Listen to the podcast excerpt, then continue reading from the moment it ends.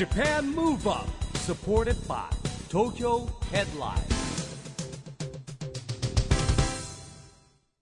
こんばんは日本元気にプロデューサーの市木浩司ですナビゲーターのちぐさです。 Japan Move Up この番組は日本を元気にしようという東京 Move Up Project と連携してラジオでも日本を元気にしようというプログラムですはい。また、都市型メディア、東京ヘッドラインとも連動して、いろいろな角度から日本を盛り上げていきます。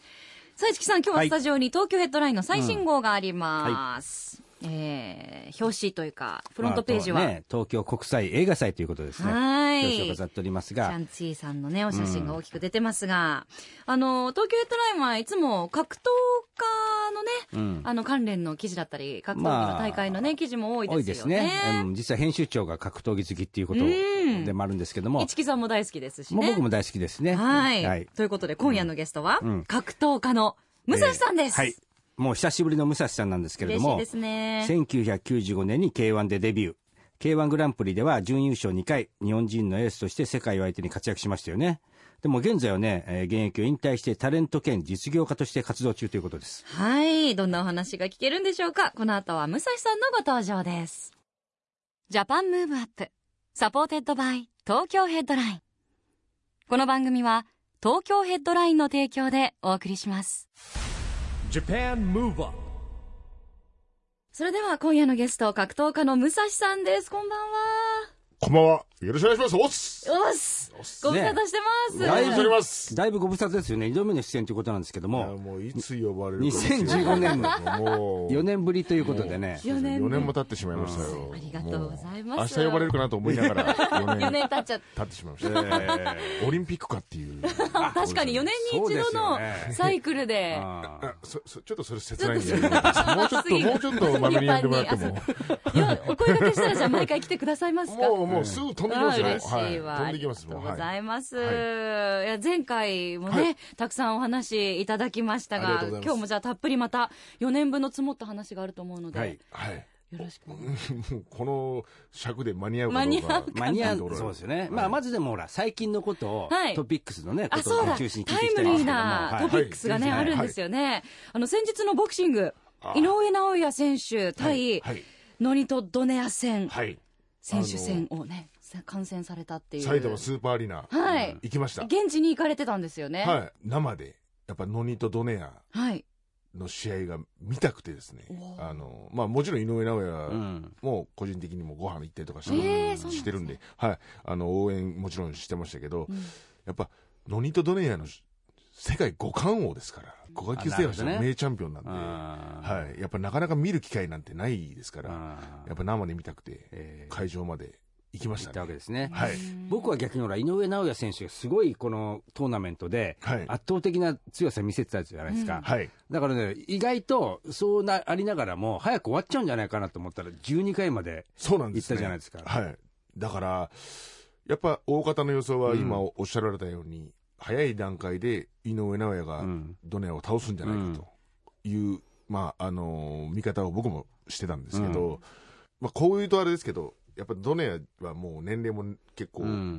上の方になってきて、で、やっぱ、全盛期よりはやっぱちょっと落ちてると言われてるところがあって、やっぱ井上が圧倒するんじゃないかと言われてたんですけど、まあ、蓋を開けたら、5階級制覇の王者の意地というか、まあ、ダウンはしちゃったんですけど、うん。あの強さをすごい見せつけてくれたというか、うん。逆に感動して、うん。ドネアの頑張りであの名勝負が生まれたなと思あー確かうんにねで、やっぱ見に行ったお客さんもだってほらもちろんノックアウトも楽しみだけど12回まで見れたってお得ですよねもう。すごい、もお得。う、もう得した気分ですよ。うん。はい、もう、ね。もうすごい嬉しかったですね。うん。やっぱ、もし、うん。この試合が全盛期の時の一番強いと言われているドネアだったら、どうだったんだろうってね。逆にもう想像すると、確かにね。めちゃくちゃこうなんかう、ん。逆に井上尚弥にこれからもっと強くなって、うん。もう、それこそマニパッキョのような位置にうんなってほしいなっていうふうな夢は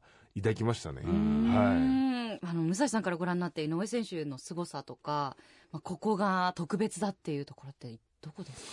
そうですね。もう、あの、ドネアをもう早い段階で倒すんじゃないかっていう予想がされる日本人が現れたっていうこと自体、うん。すごいことだと。あの位置の選手と試合ができる選手が現れること自体がもう多分奇跡じゃないかなと思うんですけど、それを早い段階で井上が倒すだろうっていう予想されるような日本人が出てるっていうのはやっぱりモンスター怪物くんって言われるニックネームがまさに合う選手だなと思いますし、うん。やっぱ試合を見ててもあの階級にはないぐらいの破壊力はありますよね、うん。はい、パンチでも何でもやっぱ一発でヘビー級の試合だったら一発でドテンって倒れちゃうっていうようなことはあるんですけど、うん。あの階級で一発で終わるんじゃないかというそのスリリングさをうんやっぱこう持ってるのは井上尚弥のうん。凄さというか魅力じゃないかなと思いますね。ね。うん確かに。試合後、何か、あのーメールだったりとか、こう、おい、おめでとうみたいなのって送ったりされたんですか？あ電話だったり。本人にですか、はい。いや、あの、本人とは全然、あの、連絡は取ってないんですけど、うんまあ、いろんな人間には井上のすごかったっていうメールは送りましたね。はい。まあ、やっぱ、それだけ、周りもどうだったみたいな注目度は高かったんで、うん見れてよかったですよ。本当に。うんはい。面白かったです。まあでもね、そんな武蔵さんも現役を引退されて、今年でも10年ねえ。ということでしょ？そうなんですよ。うんもう、10アニバーサリー。うん。はいねあのちょうどあの前回ご登場いただいた時はあの時代劇とかに出られていて、うんはい ちょうどなんか、まあ、引退して、まあ、45年もうセセカンドキャリアの道ねみたいな感じでしたね。そうですね。んまあ、この間は NHK の朝の連続ドラマにも出させてもらったりとかして。うん引きまあ続き役者業も、いやーもうなんか、やっぱ気持ちの中で、今でもチャレンジするという気持ちはあんまり変わってなくて、うんその四角いリングは降りても、うん。やっぱいろんなリングっていうのは、うん。あの、形は違えど、それに挑んでいくっていう気持ちは一緒なんで、うんあのこれはいいよ、や俺は無理だっていうよりは、うんチャレンジしようみたいな、うん。そういう気持ちは現役の時に育んだところはあるんで、うんちょっと持ち続けようと。ねでもうん今、生活の中心はどんな感じなんですか？武蔵さんの。そうですね、あのーまあ、プロっていうすリングに上がっていたので、やっぱそれっていうのは、まあ、自分が得た技術、うん。テクニックとかっていうのは、まあ、ある意味、それは手に職だと思うんで、うん。そういうのを教えていきたいっていうのもありまして、まあ、一応プロモーター業というか、あその選手たちはをマネジメント、うん。あの、あのして、その選手たちの、まあ、トレーニングで指導もするんですけど、ううんんあの、試合のブッキングしたりとか、うんあの、そういうスケジュールを組んだりとかっていうことはやってますね。なるほど。うんこれはもう、武蔵組みたいのがあるんですか？もうでもそうですね実業家でいらっしゃいますもんね、はいあの弟さんとそうですね。一応、はい。あの、事務所を設立。うん今辞めて、現役を退いてすぐ事務所を設立して、そこからはいろんなことにチャレンジするっていう、やっぱ、あの、気持ちと、やっぱ選手たちにも、チャンピオンになってもらいたいという、うん。やっぱ、思いがあるんで、うん。あの、お前らがチャンピオンになって、俺らの事務所をもっと有名にしてくれっていう、まあね、相撲部屋とかでもやっぱりね、関取が出て、やっぱりね、盛り上がるようなことありますからもう。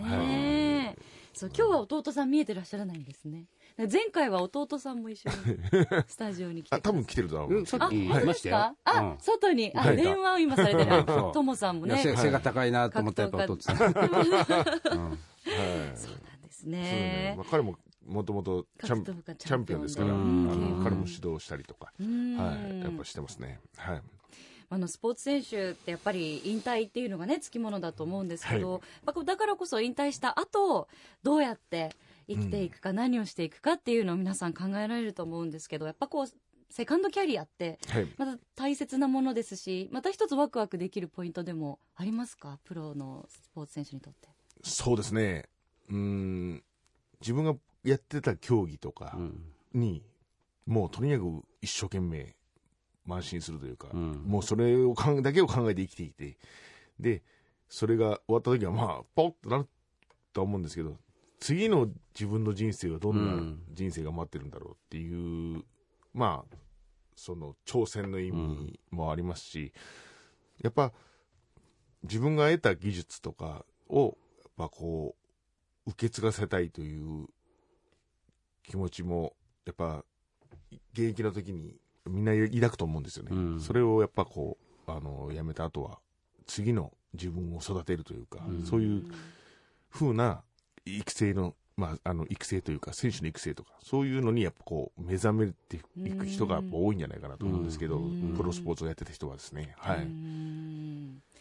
さあそしてまあそんな武蔵さんですけれども来年早々また格闘技界もさらに音楽界も盛り上がるような楽しみなイベントが控えているということでそうなんですよフ。ェスを開催される？そうです。あのー10年前、ちょうど僕が引退した時にですね、ゼップ東京で、うん。武蔵ロックフェスティバルという、はい。あの、イベントを、うんあの、やりまして、うんで、僕、最後に試合したのが韓国で、日本じゃなかったんですよ。うん。最後のし試合をファンの前で見せたいという気持ちがあったのと、まあ、それはもう K1 じゃなく自分たちでやろうっていうのがあったんで、あの、武蔵ロックフェスティバルっていううん。イベントとして、まあ、あの、やらせてもらったんですけど、その時はもうテーマを絆というテーマにして、うん。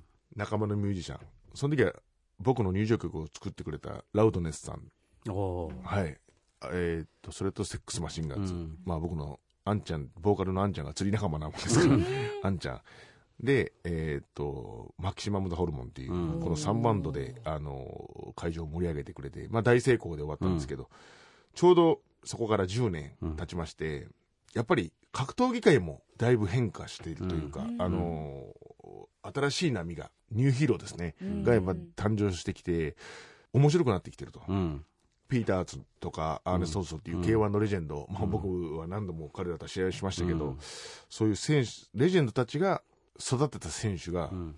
めちゃめちゃ強くなってきているうと。んこの今、格闘技が盛り上がってきてる、うん。その中で、特にこういうロックのファンの人とか、僕僕の考えですけど、ロックのファンの人方だとか、うんあの格闘技のファンで結構求めてるものは一緒だと思ってるんですよ。いやー近いですね、ロックとね。はいなんかね。騒ぎたい、うん暴れたい、うん。こうなんか、アドレアドレナリンを沸騰させたいみたいな、うんそういう気持ちっていうのは僕一緒だと思ってうるんですよ。ん。僕も格闘技うん現役の時代は、やっぱ練習でうん。こう、リングに上がる気持ちっていうのは作っていくんですけど、うんそれ以外にやっぱり、特に僕ロックとか好きなんで、うんロックっていう、まあ音楽にだいぶ支えられて、背中を押してもらってたところがあるんで、うんそういうところではやっぱ、すごい音楽っていうものを愛してますし、うん。僕もロックファンとしては求めてる格闘技とロックって求めてるの一緒だなっていう感じがするんで、まあ、あの、すごい化学反応が起こるんじゃないかなという、うん1回目のムサフェスの時もすごい効果が起こったんで、うん今回はもっとスケールアップしてですね、皆さんの前に見せたいなとうん。思うんですよね。はい。はあもう会場の熱気すごいでしょうね。今回は豊洲の、うん。豊洲ピット。トイスピットで、ね、とこはい。で行会場うということなんですが、はい。1月13日、月曜日、祝日です祝ね日。祝日ですね。はい。年を明けてすぐなんで、お忙しいと思うんですけど、ぜひ見に来てもらいたいです。し、ねなんか、まあ、格闘技ファンにも喜んでもらえますし、うん。あのーロックファンにもうん喜んでもらうメンバーを、今回は、あのー招集してるんで、なるほどね。はい、はい。もう今発表になってるのでは、アーネスト・ホースト、ピーター・アーツ、ミュージシャンだと、ドゥアズ・インフィニティさん、はい。セックス・マシンガンズさん。そうですね、まあ、K1 のレジェンドファイター、あの、フォータイムスチャンピオンのアーネスト・ホースト、うん。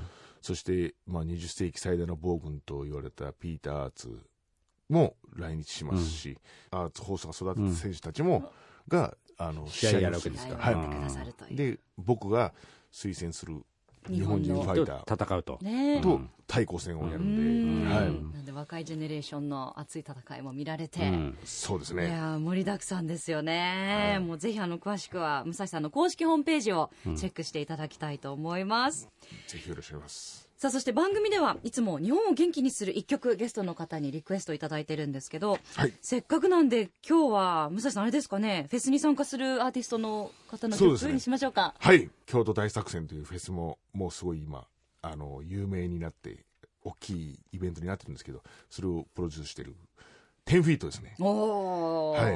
10フィートも出てくれるんですけど、はいあの、10フィートのリバーをぜひ聴いてもらいたいですね。はい。ここで毎月第2月曜日発行のエンタメフリーペーパー東京ヘッドラインからのお知らせです。東京ヘッドラインのウェブサイトでは、ウェブサイト限定のオリジナル記事が大幅に増加しています。最近の人気記事は、有楽町新橋エリアに大人の遊び場、裏コリ誕生。 EXILE 哲也連載ダンスの道第88回子供の頃は時間を長く感じていた。東京駅周辺のタバコが吸える喫煙所を紹介。 GENERATIONS 小森隼人の小森の小言第36弾普遍的なものとは？などがよく読まれていました。その他にもたくさんの記事が毎日更新されていますので、ぜひ東京ヘッドラインウェブをチェックしてくださいね。ラジオで日本を元気にするプログラム、ジャパンムーブアップ一木工事と、ちぐさでお送りしています。そして今夜のゲストは格闘家の武蔵さんです。引き続きよろしくお願いします。よろしくお願いします。おっよろしくお願いします。武蔵さん、あのー来年はですね、もういよいよ東京でオリンピック、パラリンピックの年になってしまったんですが、はい。あの、武蔵さんから見てね、気になる競技は何でしょそうですね、あのーまあ、すべての競技に、うはい。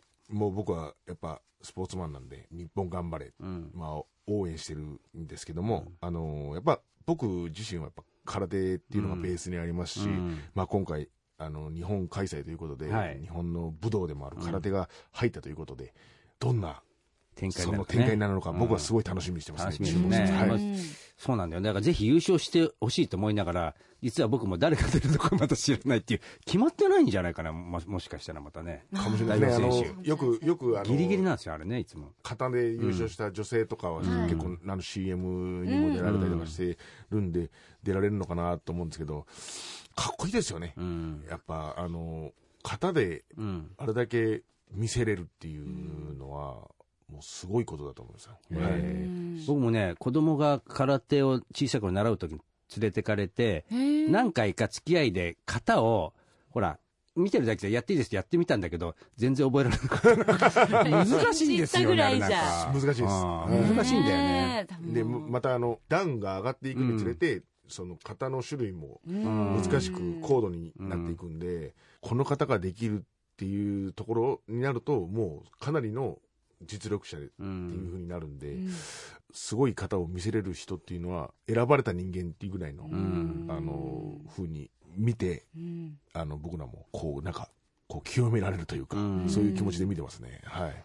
本当にあの集中力とか息遣いとかも、あの見てると聞こえるのでなんかすごい緊張感だし、はい。型でもあれだけなんかこうやっぱ集中して汗かいてそうですね。すごいやっぱ競技ですよね。まあ、多分空手をやってない人から見ると、何をやってるのかよくわからないと思うんですよ。わからないまま見てるんですけど、うんなんかすごいっていうのはわかそうるみたい。ですね。かな空手の方って、こう、打ったり蹴ったりとかっていううんよりも、その斬新って言って、うん。決めた後の息遣いみたいなものがすごいっていう。まあ、もちろん、動きの中にうん、何の形なのかよくわからないような動きっていうのは結構あると思うんですけど、うん。あれも全部意味があるんで、ん。はい。あの、例えば、その武器をも持ってるような想定だって、あなるほど。日本の昔のそういう古い武器を持ったうん。動きだったりとかへー、そういう持ってはないけど、動きの中にあるんで、すごいなんか意味があるんですよね。あうんの動きにも。だから、そういうのを、あの、分かって見てるともっと感動が、はい、ありますねやっ。ぱだからちょっとよ予習して臨みたいですね見る前にね。そうですね。あの、僕ももうちょっと勉強してから見よううかな確かにねでも本当に深いんですよ。そうでもねやっぱ歴史がある。ねでもあの綺麗なんですよね。でまた、あの型が見て美しいというか、なんで芸術的でもあるし。まあそうです。それを競うからね、うん。型でやっぱり、本当あの順位にがつくわけなんでね。ねえ。確かにちょっとあの勉強してからうん。私も臨みたいと思います観戦は。さあそして2020年に向けて障害者スポーツを応援しようと東京都がやってるチームビヨンドという運動がありまして、番組でも自分の背番号をつけて応援しましょうということをやってるんですけれども、はい。ぜひ武蔵さんの好きな番号とその理由をお聞かせいただきたいと思います。あの前回ご登場いただいた時はまだねなかったんですよね。あのなので今回初めてお聞きします。はい。そうですね。番号、まあ、これは実力っていうものと関係ないかもしれないですけど、7番。うんえ僕は現役の頃、その12月に世界予選を勝ち上がった選手たちで競う、その東京ドームではい決勝トーナメントっていうのがあって、いつも僕、日本代表でそれに何度も出てたんですけど、うん。いっつも僕、何かこう、神頼みとか、うん。願掛けじゃないですけど、はい。そういうのとかっていうのを僕、一切しない男だったんですよ。うん。でやっぱこう、一生懸命練習した分だけ帰ってくるっていうふうに思ってたんで、うん。それをやったことで別に勝てるようになるわけではないっていう、うん。あの、ふうに思って、もうとにかく練習を一生懸命してた方だったんですけど、その東京ドームの決勝トーナメントの時だけは、必ず僕、神社にお参りに行ってたんですよ。あの、いつもお願いをしないんで、今日だけは聞いてくださいみたいな、はい、ことで、神頼みをしに行ってたんですよ。うん。で、まあ、あの、2003、2004っていう時に、まあ、優勝はできなかったですけど、うん。準決勝まで、はい。あじゃああのけあの、準優勝まで行かせてもらったっていう部分で言うと、あの、実力っていうのは、その、練習を重ねていくと、うん。もう、大体、みんな一緒まあぐらいの、近くなるわけですよね。あはい。の、ものになると思うんですよ。うんだけど、なんか、ここで一つ活躍って、うん。運もあるんじゃないかなっていう、うん。やっぱ運も取り込めるうん。人っていうのは強い。うん。やっぱ幸運っていうか、うん。強運っていうか、そういう部分でやっぱラッキー、ララッキーセブン。ラッキーセブンっていうのが、あの、ある人っていうのは、持ってるなって言われるう人間じゃないかなとうん。思いますし、僕らなんてやっぱトーナメントだったんで、うん。まあ疲れますよね、一はい。日何試合もやってもね。のすごい延長うん。延長延長で来る人と、いまあ1ラウンドね KO、1ラウンド KO で、全くスタミナを使わずに上がってきた人間、僕なんてもう、もろそれの、疲れて上がってくるタイプだったんで、もう相手ね。との差がもう表情で分かるみたいなうんのがあったんで、やっぱ、運っていうのも大きいなっていううん勝負の中ではですね、うん思うので、あの7番ですねやっぱ7番にしました。うんはい。ありがとうございます。いい いいお話でしたね。ええありがとうございます。じゃあ7番でいただきました。ちなみに、あの、武蔵さんは今までこうパラスポーツと接点があったりとかってありますか？あのー試合自体は一回もまだ見に行けたことはないんですけども、知り合いがパラフェスっていうイベントをやってまして、うん。そのフェスに一度ご招待してもらって見に行ったことがありまして、音楽でフェスみたいな感じですか？各競技の選手たちがああのステージに上がって、へーあのちょっとあのパフォーマンスしたりとかですね、代表選手が紹介してもらってっていうのがあったり、結構大々的なフェスでして、でで熊本出身のワニマですね、あのうん。バンドのワニマもライブをやったりとか、ん。はい、やってすごい盛り上がるあ。の大きなイベントだったんで、僕もあのそのイベント見てあのパラリンピックの生の試合を見たいなと思いましたね。うん。はい。本当に2020年ねオリンピック・パラリンピック両方の競技楽しみですよね。やっぱ日本頑張れって思いっきり叫びたいですね。うん。はい。やっぱり日本まあね、本当ワールドカカップラグビーも日本が強いと盛り上がりましたからね。確かに。そうですね。やっぱうん。り、このね、勢いをね、2020年つなげたいと思いますけども。はい。さあ、そして、武蔵さん、これからね、また、ますますお忙しくなられると思いますけど、今、あの、LINE スタンプなんかも 発売されてて。なんか自分で絵を描かれてる、すごい上手ですね。これ、本当にご自分で描かれたんですか？絵を。全部あのガチで自分が描きました。これ、はい昔から絵はお好きで、イラスト描かれてたんですか？はいあの僕子供の頃の夢が漫画家だったんですよ。おー、あでも上手ですよね。えー漫画家になれちゃうじゃないですか、すごい上手。なれますかね。今。なれますよ、これ。はい。このタッチで言うと、うんなんでちょっとギャグっぽい漫画だったりとかですか、スポーツ系の漫画ですか、うんちっちゃい時なりたかったのは。やっぱ僕らが子供の頃ってやっぱ北斗の拳とか、うんそういうの流行ってましたやっぱ格闘技好きだったんで格闘技漫画格闘技好きだったんでそういうなんか男と男が戦うみたいな。で今でも女性を描くのは苦手なんですよ そうそう。えはい。えまあ女性をにね、描くのちょっとね、ちょっと難しいかもしれないね。難しいですね。えちなみにちっちゃい時は、まあ、あのイラストだけですか？それとも本当にちょっとこう漫画っぽいことも挑戦。ノノート買ってきて自分であのネームみたいなのを書いて。定規ではこコマを書いて、えー。書いてましたね、はえーお話もオリジナルで、い、もう全くオリジナルで、はい、それもう残ってないですよね残ってたらめちゃくちゃお宝ですよね。おかんが残してるかもしれないですね。武蔵さんが書く格闘技漫画、ねうわあでも本当に書き続けてらっしゃるから今でもこんなにきっと上手なんでしょうね、今でもあまあ、絵絵を描くのはやっぱり今でも大好きで、はい、んあのーたまに描いたりしてますね。はい。んあのお見事な絵の数々。もうお恥ずかしい限りぐらいの絵ですけど まあ僕釣りがそれで好きで、魚介魚介類っていうか、魚介類で貝は入ってないですね。貝は入ってないですね。亀とかいるから。はい。あのーやっぱ魚を、うん。あのー描こうって決めて、うん。はい。全部魚いやでもほら今結構釣りとかフィッシングすごい人気だから、うん。なんかこういうキャラクターもねねいけるかもしれないですよすごい人気。嬉しいですね。ね。釣り人口はやっぱり日本全国多いし、うん。やっぱもう今またね島国ですから、ね。どこでも釣りできますし、そう。なんか YouTube とかでも釣りチャンネルすごい人気なんですよね、すごいですね。ねえ、はい。何百も万人ってう。ん登録者がいたりして盛り上がってるので、う釣りの釣りをする女性もすごい多くて。そうそうそうちょっとした釣りじゃなくてガチのガチの。マグロを狙う女の人とかもいるぐらい、やっあぱ女性にも人気がありますねー。今、はうい。じゃあちょっとこれからはあの釣りの方にも武蔵さん力入れていただいて。あじゃあ今度は僕が僕が魚釣りをした後に釣った魚を船盛りにしてここに持ってきます。あ最高。だ新鮮な え？お魚いただきながらお話を聞くっていう、はい。楽しみにしたいと思います。じゃあ次はぜひあの4年待たずにはい。お声掛けさせていただきますんで、ぜひ4また。日後でもいいですよ 本当ですか？まあだって 4, 年後番組やってるかとか分かんない。確かに。頑張りましょうそこは。じゃあまたぜひスタジオ遊びに来てください。ありがとうございます。今日は本当にどうもありがとうございました。ざいました。今夜のゲストは向井さんでした。ありがとうございました。ありがとうございました。おっす。おっす Japan. Move Up だけども4年ぶりということでねあっという間の4年でしたねなんかね。ねえ、うん。そうですね、うん。でもやっぱり4年の間にねまたたくさんいろいろと活たくさんあ動されてったんですよねうもう。うでもやっぱ大きくてねかっこよくてね、うん。でもいや根は漫画が優しくて。漫画が上手だっていうのがねねえ、まあそう、お茶目なところもあって、弟のともさんもかっこよくて、最高な兄弟ですよね。また、あの、次遊びに来ていただくの楽しみにしたいと思います。はい。さあ、ジャパンムーブアップ、今週はお別れのお時間ですが、次回も元気のヒントたくさん見つけていきましょう。はいさあオリンピック・パラリンピックまでいよいよラストスパート。これからもますます日本を元気にしていきましょう、はい。 Japan Move Up。お相手は市木浩二と。ちぐさでした。それではまた来来週。週 Japan Move Up、supported by。東京ヘッドライン。この番組は東京ヘッドラインの提供でお送りしました。